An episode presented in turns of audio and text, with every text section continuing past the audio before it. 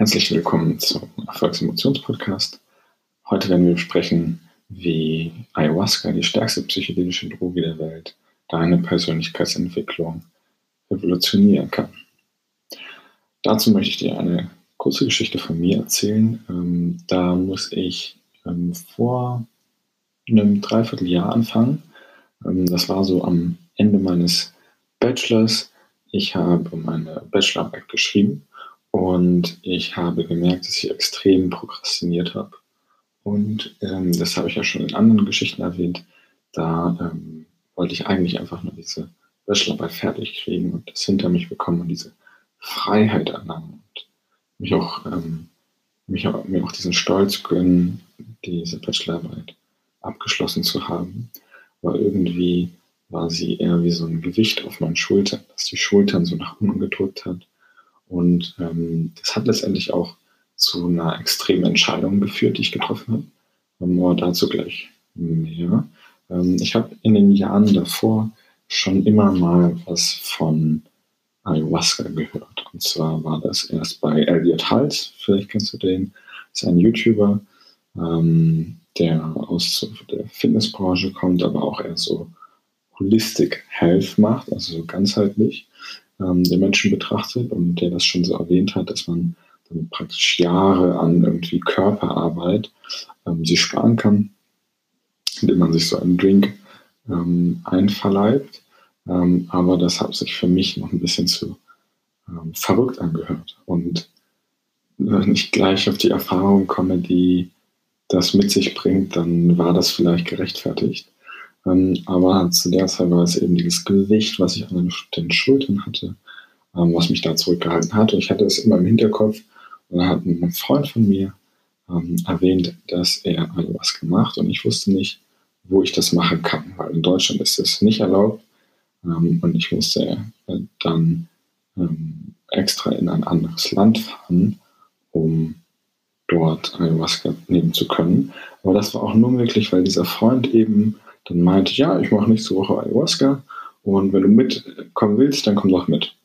Ähm, das war wie so ein Weckruf aus diesem endlosen, aus dieser endlosen Spirale, in der ich mich gefangen gefühlt habe, wenn es so um Prokrastinieren und Produktivität ging. Ähm, und äh, da irgendwie immer das Gefühl hatte, dass ich meine Energie verliere und nicht vorankomme. Und da höre ich das, dann denkst du, ach Mist, nächste Woche passt bei mir nicht. Ähm, aber ich habe ihn gefragt, äh, wo, er, ähm, wo er das macht, weil es ja schon eine Sache ist, die, wenn ihr gleich hört, was dabei passieren kann, die extrem mit Vertrauen ähm, auch einhergehen muss. Und äh, so hatte ich das dann im Hinterkopf, wo ich das machen könnte und ähm, bin aber dann noch nicht entschieden gewesen und habe dann ähm, eben meine Bachelorarbeit prokrastiniert, saß dann in meiner Wohnung ähm, teilweise irgendwie spät in die Nacht ähm, mit so einer Zimmerlampe, die ähm, eher so ein orangenes Licht auf meine Sachen gestrahlt hat. Ich saß dann am Schreibtisch und habe probiert anzufangen, ähm, aber hatte in mir irgendwie diesen Widerstand. Und dann habe ich mir gesagt, wenn ich das jetzt nicht irgendwann ändere, dann werde ich das nie ändern. Und egal, was passiert, egal wie viel Anstrengung das kostet, egal wie viel ähm, Schmerz das auch für mich bedeutet, ähm, ich werde es machen. Und so ist es dann zu der Entscheidung gekommen, äh, womit ich mit der Vorahnung auch schon so ein bisschen richtig lag, dass ich äh, dann Ayahuasca äh, gebucht habe. Und zwar, weil ich gemerkt habe, ich komme aus diesem ähm, Prokrastinier-Kreislauf nicht raus. Und da sind ähm, irgendwelche Sachen in mir, die mich davon abhalten, das zu leben, was ich eigentlich in mir habe so habe ich dann die äh, Entscheidung getroffen, okay, ich buche Ayahuasca und ich habe eine extrem verrückte Entscheidung zu der Zeit getroffen, weil ich gedacht hm, ich habe zwei Themen und das waren zwei Bestandteile davon, ich buche zwei Tage hintereinander. Und warum das eine echt mutige Entscheidung war, ähm, komme ich gleich zu. Das war für mich aber irgendwie die Erkenntnis, ich habe es jetzt in der Hand, ich kann jetzt eigentlich alles investieren, meine Energie, meine Kraft, ähm, um das ähm, zu machen, um da durchzugehen. Und selbst wenn es die Hölle auf Erden ist, es wird mir sicherlich weiterhelfen. Und so äh, bin ich dann, äh, nachdem ich zum, die, die Woche der Bachelorarbeit ähm, praktisch nur mit Schreiben verbracht habe, dann bis zur letzten Sekunde noch beschrieben habe, Quellen eingefügt habe, mir dann mein Herz einmal in die Hose gefallen ist, als ich gesehen habe, als ich die 101. Quelle eingeben wollte in dem Zitatprogramm, was ich genutzt habe, wie es aufpoppt, dass ich in meiner kostenlosen Version nicht eine 101. Quelle einfügen kann und ich aber noch 10 oder 20 Quellen hatte, die ich noch einfügen musste und noch wenige Stunden, bis ich abgeben konnte. Und ich dann auf der Webseite gesehen habe, dass es über 100 Euro gekostet hat, dieses Programm. Ähm, und ich gemerkt habe, wie so meine Beine kalt werden und wie ähm, mir irgendwie die Luft weggeblieben ist, weil ich schon gesehen habe, wie ich die Bachelorarbeit nicht pünktlich abgeben kann. Und dann mein Geld zusammengekratzt habe, diese ähm, 100, über 100 Euro dafür zahlen musste, damit ich meine Bachelorarbeit beenden konnte und dann voller Stress und Adrenalin und mit Schweißausbrüchen ähm, zur, zum, zur Druckerei gegangen bin, die ähm, dann noch so viel Geld verlangt haben, was ich dann auch nicht gemerkt habe in diesem Stress. Und ähm, dann zur äh, Uni gelaufen bin und in der letzten Sekunde meine Bachelorarbeit abgegeben habe. Ähm, und diese, dieses Gewicht von den Schultern einfach abgefallen ist. Ich weiß nicht, ob du das kennst, aber wenn man irgendwas einen extrem belastet hat und ist plötzlich nicht mehr da, wie, wie erleichternd das ist. Und ich dann nach Hause gegangen bin und dann überlegt habe, ähm, dass ich wirklich etwas ändern muss und ähm, dann auch relativ früh ins Bett gegangen bin.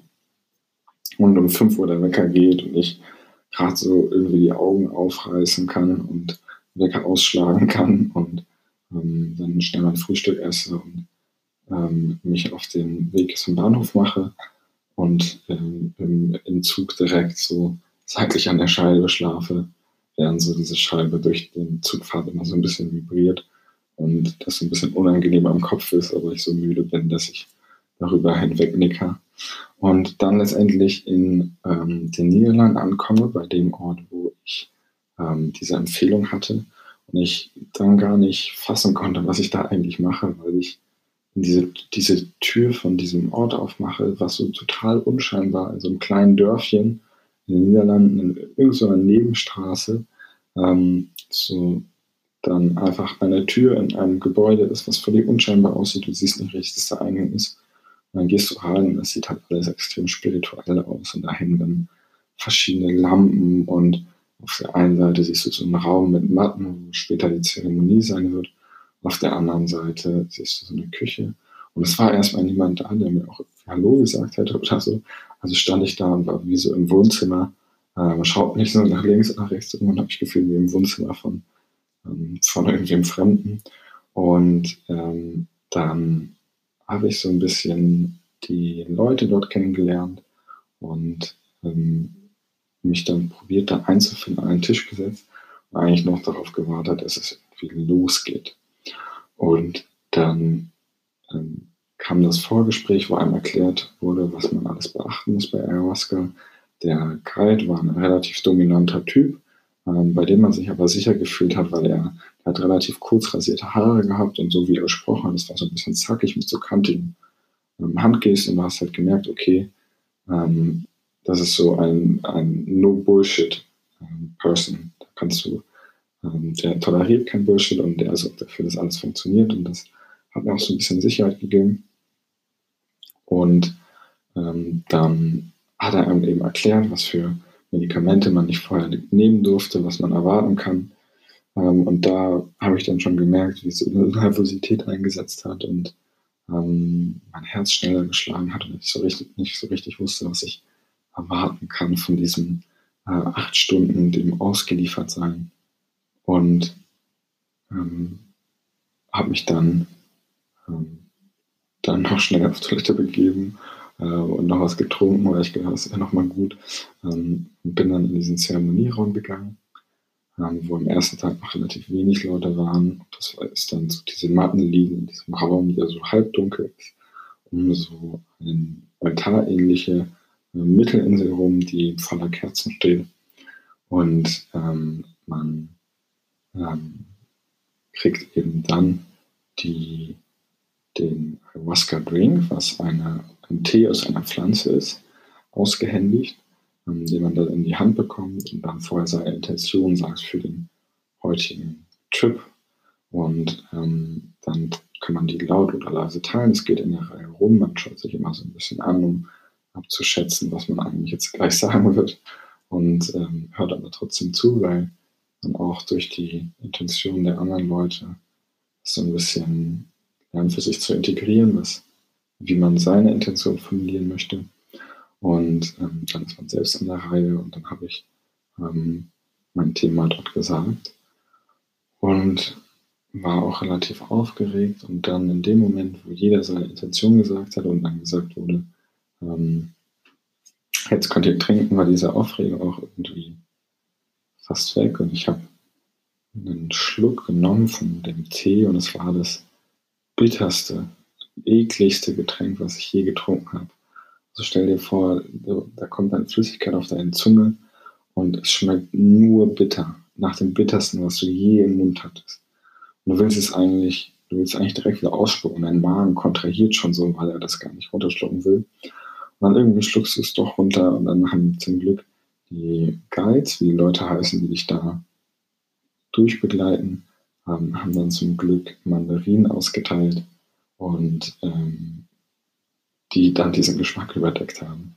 Und dass ich dann Mandarinen genommen habe, man sich dann hinlegt und eigentlich darauf wartet, dass die Wirkung einsetzt das auch schon so nach 20 Minuten passiert und dann plötzlich die Wahrnehmung der gesamten Welt sich verändert und ähm, man eigentlich das bekommt, was man braucht. Also die Guides haben auch so ein ähm, Sprichwort, dass diese Ayahuasca-Pflanze wird im Urwald, da wo sie herkommt, auch als Mutter Ayahuasca bezeichnet, also als weibliche Pflanze. Und es wird immer so gesagt, dass Mutter Ayahuasca weiß, was du brauchst und es dir gibt. Und selbst wenn du eben dann eine harte Erfahrung brauchst, um zu lernen, dann gibt sie dir das. Und eine weiche Erfahrung brauchst, um zu lernen, dann wird sie dir auch das geben. So war das auch bei mir, als dass ich ja in den Wochen vorher mich extrem ausgelaugt habe, extrem an meine Grenzen gegangen bin und sehr wenig irgendwie Wärme Geborgenheit hatte. Und die ersten Stunden waren eigentlich einfach nur so ein Wärmegefühl, ein wohles, ein molliges Gefühl, dem ich mich einfach unglaublich geborgen gefühlt habe. Ähm, und ich da in meiner Decke eingekuschelt, so auf der Seite lag und diese Wärme genossen habe. Und irgendwann gegen Abend haben sich dann angefangen, meine Gedanken im Kreis zu drehen. Und immer schneller und schneller und schneller im Kreis zu drehen. Und ich dann über das Universum und was das alles bedeutet und bis zum Tod und wieder zurückgegangen bin. Und diese ganzen ähm, Gedanken hatte, auf die man im Alltag überhaupt nicht kommt, ähm, was es bedeutet, dass das Universum unendlich ist und mich da irgendwie mit auseinandergesetzt habe und ähm, dann das so unglaublich anstrengend war, dass ich massive Kopfschmerzen von diesen tiefen Gedankengängen bekommen habe und ich währenddessen schon gedacht habe, was hast du dir angetan? dass du morgen das nochmal machst. In dem Moment habe ich wirklich gedacht, wenn ich das nochmal mache, dann werde ich sterben. Aber wie es dann kam, ähm, hatte ich selbst nicht gedacht. Ähm, aber das sah ich dann erst am nächsten Morgen. Aber an dem Abend war ich dann durch diesen Denkkreis so unglaublich fertig, dass ich gerade so aufstehen konnte, ähm, in die Küche gegangen bin und dann einer der Guides mir zu essen gegeben hat und ich nicht mal richtig meine Augen machen, aufmachen konnte, weil ich so fertig war. Und gerade so meine Hand zum Mund heben konnte. Das war so ein unglaublich leckeres Gefühl, danach etwas zu essen. Das waren irgendwie Früchte, die unglaublich lecker geschmeckt haben. Und so bin ich dann aufgestanden, habe äh, mich in die Schlaf, äh, Schlafsaal begeben, der aus Doppelstockbetten bestand und habe dann so ein, ein Doppelstockbett gehabt und stand da und war so fertig, dass ich stehen eingeschlafen bin. Und dann ein anderer Guide mich so gefragt hat, ob wirklich alles okay ist. Und ich so, oh ja, ich bin nun so fertig. Und ähm, dann ich ähm, mich gerade so ins Bad geschoben habe, um Zähne zu putzen. Und in dem Moment, in dem ich meinen Kopf aufs Kopfkissen gelegt habe, ähm, bin ich auch sofort eingeschlafen. am nächsten Morgen aufgewacht und hatte immer noch Kopfschmerzen und war super fertig. Und das war auch ein entscheidender Moment, in dem ich ähm, für mich etwas entschieden habe, ähm, was ich glaube, dass so viele Menschen nicht für sich entschieden hätten. Und ähm, ich davon aber unglaublich profitiert habe, auch in der Persönlichkeitsentwicklung. Und wie das weitergeht, teile ich dir gerne in der nächsten Folge des Erfolgs-Emotions-Podcasts, in dem ich dann auch nochmal beleuchten werde, was für einen Unterschied diese Ayahuasca-Session, vor allem die zweite Session in meinem Leben gemacht hat ähm, und warum ich unglaublich froh war, dass ich diesen Schmerz überwunden habe. Insofern danke ich dir vielmals fürs Zuhören und freue mich, wenn du die nächste Folge bezüglich Ayahuasca auch wieder mit ansehen wirst, beziehungsweise mit anhören wirst.